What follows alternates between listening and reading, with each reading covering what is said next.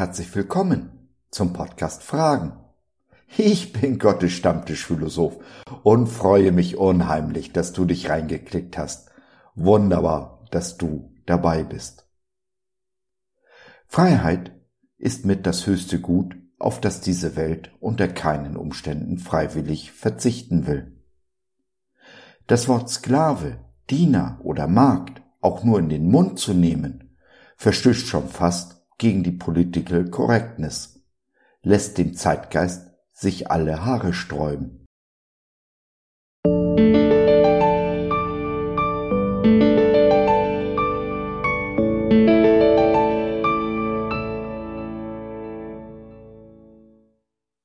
Als Sklave frei von den Paradoxien des Reiches Gottes. Ihr Sklaven sollt euren irdischen Herren gehorchen. Achtet und ehrt sie und dient ihnen mit aufrichtigem Herzen, wie ihr Christus dient. Arbeitet hart, aber nicht nur, um euren Herren zu gefallen, wenn sie euch dabei sehen. Versteht euch vielmehr als Sklaven, die Christus gehören und die von Herzen den Willen Gottes erfüllen arbeitet so bereitwillig, als würdet ihr Gott dienen und nicht Menschen. Denkt daran, dass der Herr jeden von uns für das Gute belohnen wird, das wir tun, ob wir nun Sklaven sind oder frei. Epheser 6, die Verse 5 bis 8 in der Übersetzung der Neues Leben Bibel meiner Familie gewidmet, der ich gerne und mit Freuden diene. Meine beiden Schwestern und meine Enkelin leiden alle drei unter starken chronischen Schmerzen. Und das unter vielem anderen, was sie sonst noch so belastet, körperlich und seelisch.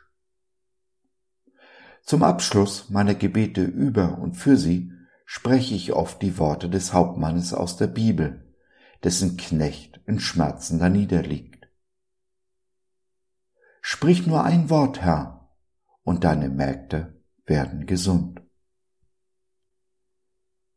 Das sorgt für eine gewisse Aufregung. Ja, denn keine der dreien sieht sich als Magd. Schon gar nicht der Wirbelwind von meiner Enkelin die mit ihren 18 Jahren mitten in ihrer Sturm- und Drangphase lebt und auch die Trotzphase noch lange nicht überwunden hat. Paulus geht in unserem Eingangstext noch weiter, wenn er von Sklaven spricht. Ja, er selbst bezeichnet sich als Sklave, auch wenn in unseren deutschen Übersetzungen oft das Wort Diener gebraucht wird. Nein, Diener, Magd oder gar Sklave will heute keiner mehr sein. Wir sind frei, oder? Frei zu tun, was immer uns gefällt, frei uns selbst zu lieben. Und wenn wir jemanden dienen, dann höchstens uns selbst. Ja, das Ego sitzt auf dem Thron, unser Selbst.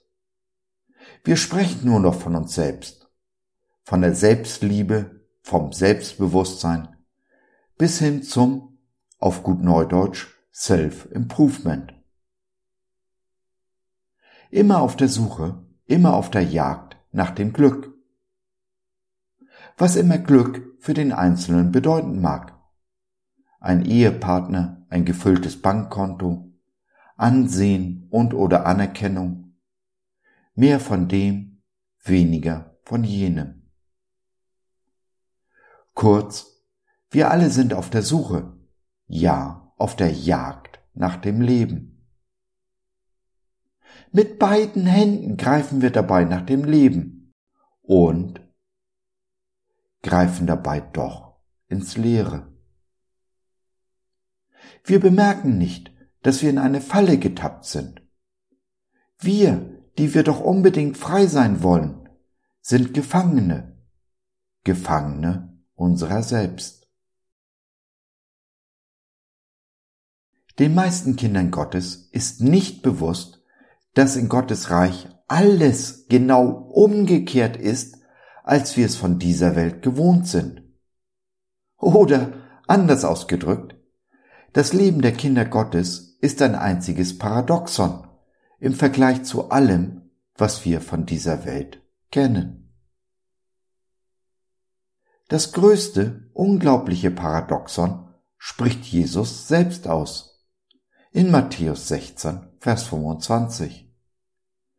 Wer sein Leben erhalten will, der wird's verlieren.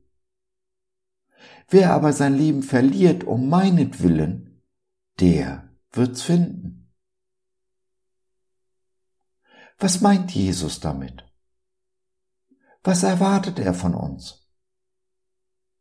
Wie und wo finden wir das Leben in Fülle, ein erfülltes Leben, so wie er es uns in Johannes 10.10 10 verspricht? Nun, wenn für uns Kinder Gottes diese Welt buchstäblich auf dem Kopf steht, dann kann der Weg der Kinder dieser Welt nicht der unsere sein, oder? Wenn in Gottes Reich alles genau andersherum ist, wie in dieser Welt, dann müssen wir doch alles, was wir vor Jesus gehört und gelernt haben, auf den Prüfstand stellen. Meinst du nicht auch? Wenn Gottes Reich ein einziges großes Paradoxon ist, müssen wir doch lernen, mit und in diesem Paradoxon zu leben, müssen anfangen, paradox zu denken und zu handeln, oder nicht? Wenn wir Jesu Worten Glauben schenken, dass wir unser Leben verlieren, wenn wir es festhalten, dann bedeutet dies doch, dass die Jagd nach dem Glück, nach dem Leben, ein Haschen nach dem Wind ist. Wir können es nicht greifen, nicht festhalten, so sehr wir uns auch bemühen. Und in diesem Bemühen gleiten uns Glück, Leben und alles, was uns lieb und teuer ist, buchstäblich durch die Finger. Wir sind auf der Jagd nach dem Leben in einer toten Wüste, wo nichts zu finden ist, wo es nichts zu finden gibt. Wir selbst, unser Selbst ist diese Wüste. Unser Ego ist nicht fähig und in der Lage, diese Wüste zu bewässern. Wir verdursten, wir verschmachten auf der Jagd nach dem Glück. Frustration macht sich breit, vielleicht auch Verzweiflung, Enttäuschung und oder Wut oder Zorn. Sind wir aber an diesem Punkt angekommen, setzt bei vielen das Nach- und Umdenken ein. Wir haben nicht nur gehört, dass die Wege der Welt für ein Kind Gottes nicht funktionieren, wir haben es am eigenen Leib erfahren. Schmerzhaft. Wenn dem Umdenken dann das entsprechende Handeln folgt, dann, ja dann sind wir wieder auf dem Weg, auf dem richtigen Weg, den Weg, den uns unser Gott vorgezeichnet hat. Kurz, die Frustration hat ihr Ziel erreicht. Nun liegt Arbeit vor uns. Glück und ein erfülltes Leben sind keine Wunder, die vom Himmel fallen, die wir auch nicht wie wir festgestellt haben, ergreifen können, indem wir ihnen nachjagen. Nein, Glück und ein erfülltes Leben finden uns, wenn wir die entsprechenden Voraussetzungen schaffen. Sie sind ein Geschenk, ein Geschenk Gottes an jedes seiner Kinder. Solange unser Ego aber auf dem Thron sitzt, solange wir auf der Jagd sind, solange wir uns die Dinge selbst nehmen wollen, um ihrer selbst willen, solange sind wir blind, sind nicht in der Lage, Gottes großartiges Geschenk zu sehen oder gar zu ergreifen und auszupacken. Nur indem ich mich selbst verschenke, den anderen höher achte und mehr liebe als mich selbst, ich mich also selbst verliere, werde ich mich finden. Das Glück und das Leben, nachdem ich so lange auf der vergeblichen Jagd war. Indem ich glücklich bin mit dem, was ist, habe ich mein Glück gefunden. Indem ich zum Sklaven werde, werde ich frei. Der Diener wird zum Meister. Er meistert sein Leben in einer Form, die nicht nur Gott verherrlicht, sondern auch Erstaunen in dieser Welt hervorruft. Die Magd wird zum Leuchtturm, zum Vorbild und zur Hoffnung für die Hoffnungslosen. Indem wir die Unberührbaren berühren, rühren wir diese Welt an und hinterlassen sie ein klein wenig besser, als wir sie vorgefunden haben. Wenn wir dich nun zum Nachdenken, vielleicht sogar zum Umdenken anregen konnten, wenn wir dein Herz berührt haben, dann magst du vielleicht deiner Dankbarkeit Ausdruck verleihen wollen. Das kannst du gerne tun auf www.gott.biz slash einbringen. Wir freuen uns über jede Hilfe, jede Unterstützung, egal wie groß oder klein. Hab Dank dafür.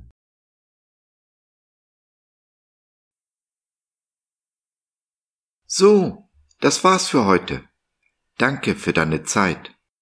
Wir freuen uns, dass du dabei warst und hoffen, wir konnten deinen Geist ein wenig anregen. Gerne würden wir von dir hören, mit dir reden, diskutieren und beten. Und gerne würden wir erfahren, wie du die Dinge siehst wie du sie verstehst. Besuche uns doch im Web. Wir freuen uns schon sehr auf dich.